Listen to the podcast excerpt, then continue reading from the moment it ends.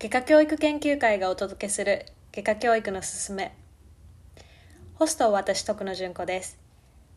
このチャンネルは外科トレーニングのあり方研究の立案や進め方論文の読み方書き方などについて皆さんとシェアするために始めました1回10分程度の内容にしています通勤の電車や車の中または家事をしながらでも気軽に聞いていただける内容にしています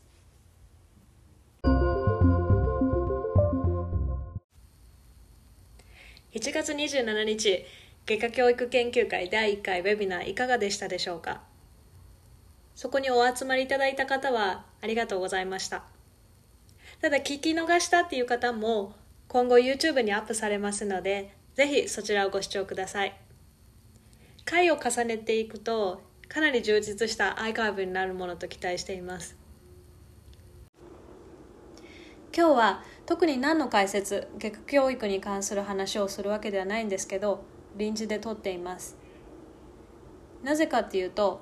ウェビナーの評判が本当によくってまあ、代表世話人の倉島先生の外科教育研究の総論が本当に分かりやすくて外科教育に馴染みがなかったけど初めて参加してみたよって人にも、まあ、これまで何回も研究会に参加したことあるよっていう方両方にも響いたのかなと思いますがそのウェビナーの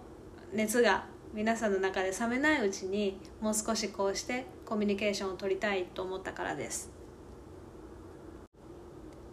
ウェビナーの最初と最後にこのポッドキャストの宣伝もさせていただいたんですけどこちらも早速多くの方に聞いていただいて登録者数リスナー数ともにどんどん増えています。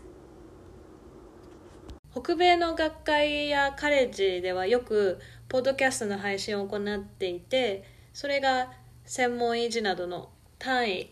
クレジットになることもあります。日本では個人でされているのを見かけますが研究会レベルで運営しているものを見かけないのでこれは大チャンスなんだなと思って始めたのがきっかけです。そもそも日本ではポッドキャストを聞く人が欧米と比べて少ないって言われていて不利は不利なんですけれどもやはり気軽に聞いていただけるっていう大きな利点があるので内容がいいもので宣伝をよくすればきっと外科教育に興味とか関心がある人には届くだろうと信じて始めました。もちろん研究会にとっても私自身にとっても初めてのことなので不安とか心配ありましたけど聞いていただけるのを見ると本当に安心したのと同時に嬉しく思います。そしてもちろんモチベーションにもなります。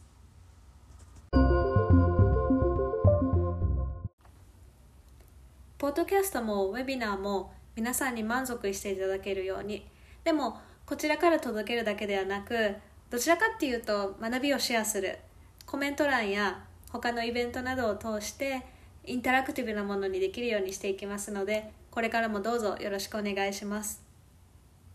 現在は配信に使っているサービスの関係もあって Spotify のみなんですけれども今後は Apple での Apple Podcast での配信も考えてますのでさらにリスナー聞いていただける方が増えると祈っています。今回は短いですが定期的な配信を重ねていきますのでよろしくお願いします。また次回お会いしましょう。